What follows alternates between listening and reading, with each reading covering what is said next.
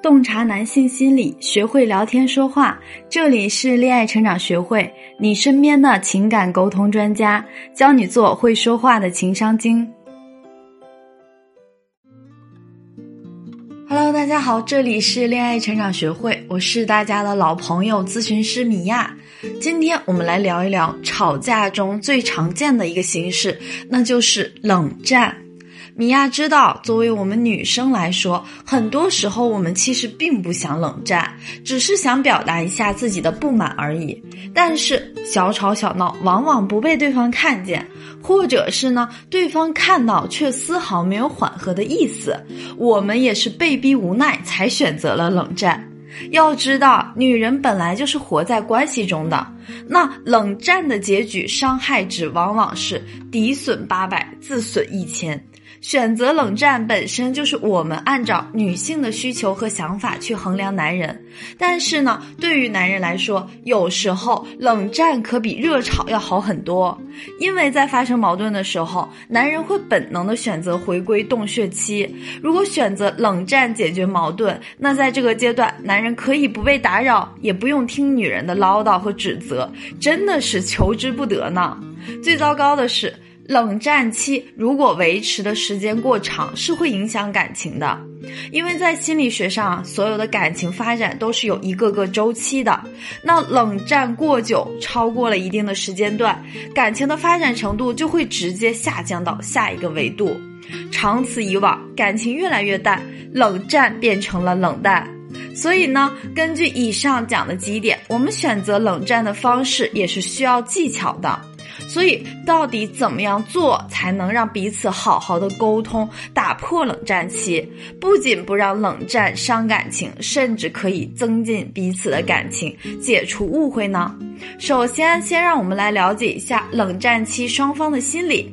刚刚进入冷战期的女生大多都很强硬啊，我们心里想的是，好。冷战是吧？您哪位呀？冷战就冷战，不过来哄我，竟然还敢冷战？那我就让你见识一下本大王的厉害。然而没过几天，心态可能就会有点崩了，就会想啊，你到底什么时候来哄我？你要是再主动一下，我就考虑原谅你。关键是啊，一到冷战期，女人总会把之前受过的所有委屈都回想起来，然后心情荡到谷底，又会矛盾说强行让自己适应这种冷战的感觉，表现出来。我很潇洒，我无所谓的态度，诸如此类，各种复杂的情绪来回的翻腾，一会儿在准备分手至此，一会儿呢又占卜算卦，他到底还爱不爱我？而男人的心里呢，尤其是直男，基本上是这样的：冷战？哦，没了。所以啊，问题就来了，同学们，经常性的冷战本质上是毫无意义，对于感情就是有害无益。正如大家都共识说，冷战比争吵更可怕，原因就在此。米娅也知道，很多同学会觉得，是我要冷战呢，那我现在又要去打破冷战，岂不是很没面子？岂不是真的证明了他不爱我？事实上啊，主动去打破这件事，跟谁更爱谁没有一点关系。我们从心理学上去解读这件事情，有位心理学的作家曾经讲过这样一段话，说对关系的依恋不是理性能决定的。你的感受是如此，你的意志力、承受能力，这些都不是理智决定的，都是自然的存在在那儿。所以呢，对于一件东西或者是一个人，满足感越多，才越是依恋；越是依恋，才越是离不开。这个是正常的规律。那如果你自己在亲密关系中的位置不那么清晰，也不了解自己在心理上的依恋模式，以及应该如何应对关系中的伴侣，或者是觉得自己的关系哪里出了问题又不会解决，可以先添加我的助理咨询师的微信“恋爱成长零二零”。恋爱成长的全拼加零二零，让我们专业的咨询师来手把手的帮你分析你的依恋模式，或者是在关系中的问题，药到病除，升温感情，收获甜蜜的爱情。也正是因为如此啊，所以我们今天来学习如何正确的沟通，打破冷战的僵局，解决情感的矛盾。米娅今天要给大家讲的两个经典的打破冷战僵局的沟通技巧。第一个呢，就是高级示弱法。都说了是高级示弱法，那肯定是区别于低级的示弱。当然，如果你的老公就是吃那些简单的示弱啊，撒个娇、撅个嘴、亲亲抱抱、举高高就可以搞定，那肯定更容易。那米娅今天在这里讲的示弱，是要在心理上抓住男人的软肋，比如说。他很大男子主义情节，那你就可以去换一桶水呀。那么大的一桶水，想想也抱不动。但是呢，我们就可以自言自语给自己加油打气，说：“嗯，我可以的，宝宝要加油。”然后呢，做出来要努力去抱那桶水的样子给他看到。又或者说，他很在意面子，很在意别人对他的评价，那我们就可以给闺蜜打电话说，让她听见我们委屈巴巴的说。天啊，我都难过死了！我这么可爱，难道不值得被原谅吗？或者说，我都这么懂事了，就算我做错了一次，是不是他也该主动来哄我啦？那么在这个时候，男人的感受更多会被你带出情境之外，也会觉得是啊，这也是没什么大不了的事情。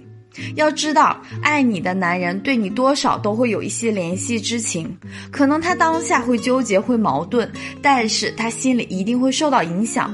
很多时候，打破冷战就是打破两个人心里的围墙，这个围墙松动了，关系自然就会更趋于缓和。第二点，找个台阶下，这一点呢其实是最好做的，找个台阶下。同时呢，也就是意味着找一个链接上。所谓的链接，就是能够连接你俩的一切。比如说，你们在家的时候，两个人同时去拿一个杯子，或者是呢，比如一起使用一个视频会员，一起都很爱吃一样东西，或者是之前聊过的话题，这些都是有效的链接。那我再来分别给大家解释一下如何利用这个链接。比如说，你看到了啊，他要去拿一个杯子，或者是拿什么其他的东西，你也抢先去拿，创造出来一个恰好拿一个东西的场景，然后自然的说：“哎呀，你要干嘛呀？你要摸我手吗？”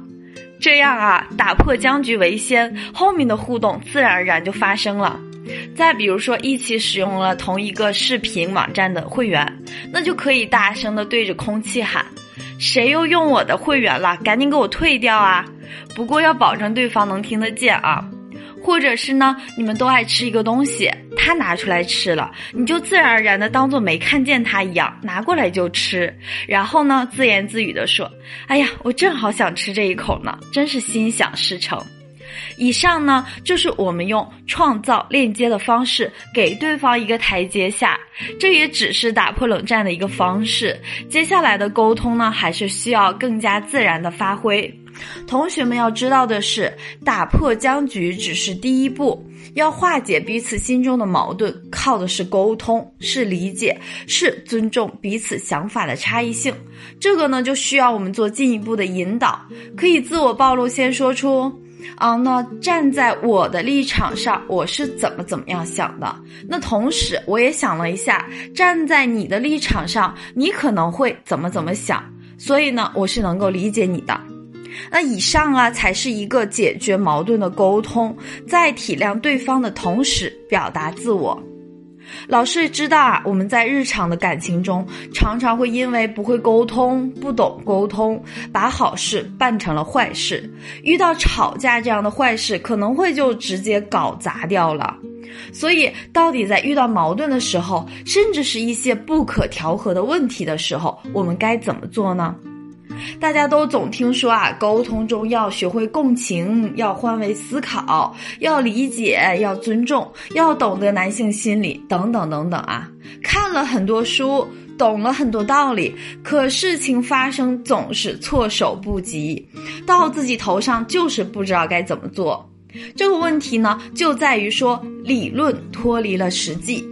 每一个人的情感问题其实都是不同的，所以你可以针对你的情感问题添加我的助理咨询师的微信“恋爱成长零二零”，恋爱成长的全拼加零二零，手把手的分析你的情感难题，提出有效的建议，最快速也是最高效的解决你的情感难题。